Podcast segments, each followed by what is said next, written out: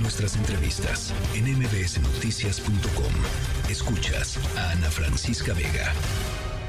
Un compa, ¿qué le parece esa morra? La que anda bailando sola me gusta para mí. Bella, ella sabe que está buena, que todos andan pegándola como baila. Me acerco y le tiro todo un tomamos tragos sin pero solo. Bueno, pues en donde también eh, ha causado y muchos estragos el cártel Jalisco Nueva Generación es en Tijuana, es por supuesto en eh, Baja California.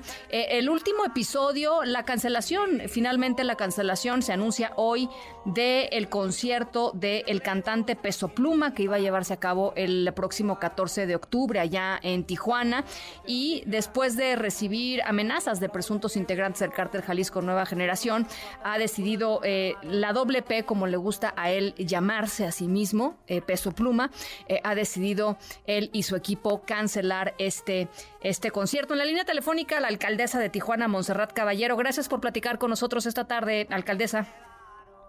Buenas tardes, muchísimas gracias por el espacio, Ana Francisca. Pues, ¿cómo lo toman, caray? Este, un concierto siempre es motivo de alegría, la gente le encanta Peso Pluma, es verdaderamente lamentable que algo así suceda, ¿no? Eh, Definitivamente, definitivamente es lamentable, pero esto tiene muchas aristas. Nosotros como municipio no cancelamos, no cancelamos el concierto. Es el segundo concierto de dos cantantes que cantan narcocorridos, ¿no? Y que hacen apología del delito y ahí, este, pues va, va el riesgo, ¿no? El riesgo que corren al cantar canciones tan violentas. O sea, Porque tuvimos un concierto el viernes con 50 mil personas y saldo blanco. Eh, Ahí está la comparativa. O sea, lo que dices es, es, es su rollo, porque si no estuvieran metidos en, en eh, los narcocorridos, no. no, no, Mm, No, a ver. No, no, no, no, definitivamente es una responsabilidad de todos. ¿Por qué? Porque no le ha pasado a otro tipo de cantantes que no hacen apología del delito. Luego entonces hay un riesgo implícito en cantar este tipo de, de- de música que incita y llama a la violencia. No digo que tenga la responsabilidad el cantante. Hay cierta responsabilidad en el cantante por la música en las jóvenes que la escuchan, por qué se sienten identificados y definitivamente en el gobierno. Creo que todos tenemos una responsabilidad. ¿Cuál es la parte, digamos, que le toca a- al Estado, al gobierno, en este, en este, entendiendo el argumento, desde, desde tu perspectiva, alcaldesa? Bueno, primeramente la, la- la investigación está en manos de la Fiscalía. Investigar si, si hicieran este, mantas correspondientes al crimen organizado o, o simplemente algunos ciudadanos este, delincuentes. Esa es la parte de la Fiscalía. Mi parte es la prevención y yo hasta el momento aseguraba que el concierto se iba a llevar a cabo en, en seguridad, por como lo hemos tenido, como lo hemos hecho, porque de eso yo me encargo de la prevención. Y ya el cantante, que está en su derecho, pues decidieron no llevar a cabo el concierto. ¿Ustedes tuvieron eh, acceso, digamos, a, las, amenazas, digamos, a los mensajes o a las amenazas eh, que recibió Peso Pluma? O sea, ¿cómo valoraron también ustedes esto en estos días pasados? Claro, hubo cuatro mantas, cuatro mantas en la ciudad, este, que, que mencionaban que no se presentaran en la ciudad porque iba a haber consecuencias para el propio cantante. Entonces, eh, las mantas, eh, tuvimos un detenido que es mi función como, como policía municipal, detu- tuvimos un detenido, ya la fiscalía se encargaba de la investigación. Una vez que me entregaran su conclusión, si era peligroso o no el concierto, pues determinaríamos cancelarlo o no. Sí. Sin embargo, pues los empresarios decidieron no hacerlo, están en su derecho, pero hoy por hoy hoy por hoy, eh, yo creo que la conclusión debería de ser que Senado, presidentes municipales y todo el go- gobierno en general prohibamos este tipo de música. O sea, es el momento de actuar. sí. Eh, es- pro- prohibir los narcocorridos es prohibir eh, la música que le gusta a una cantidad inmensa de personas, Montserrat.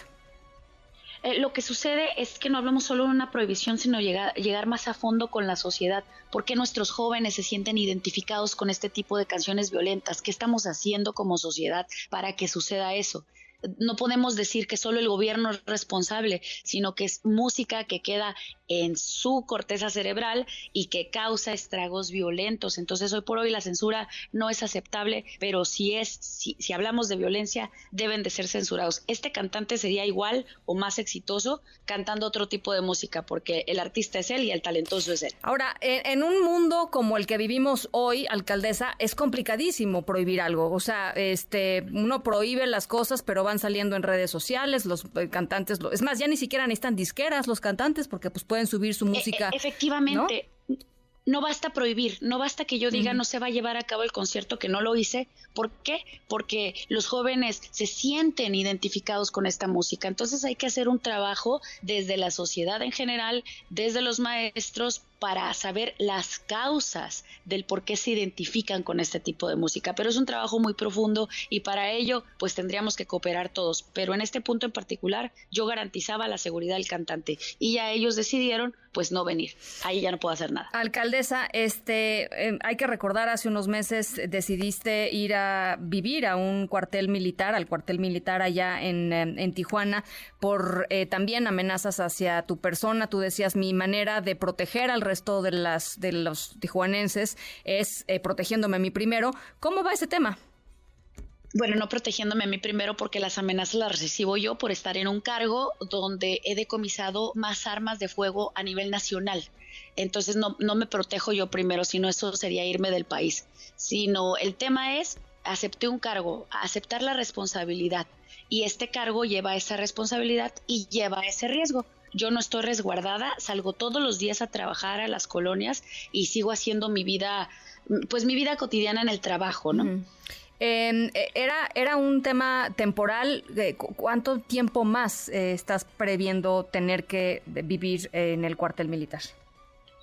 Hasta el momento, este, las amenazas, este, hasta este momento han cesado, pero como es una zona habitacional, eh, viven familias, viven muchas mamás, niños, soldados, este, de nivel raso, pues he tenido una convivencia muy directa con los soldados y creo que podemos hacer un parteaguas, me refiero a Tijuana, en cuanto a la coordinación que tenemos como autoridades, ¿no? Una vez que, que, que se sepa y que se desarrolle el trabajo que ellos realizan, que muchas veces la ciudadanía no conoce. Entonces, si me permiten a mí quedarme más tiempo en esta zona habitacional, no propiamente en el cuartel, pues yo permanecería aquí el tiempo que me lo permita.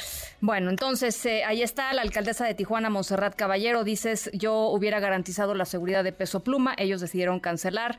Eh, te agradezco mucho, alcaldesa, que hayas platicado con nosotros. Muchísimas gracias. gracias. bonita tarde. Monserrat Caballero. Noticias.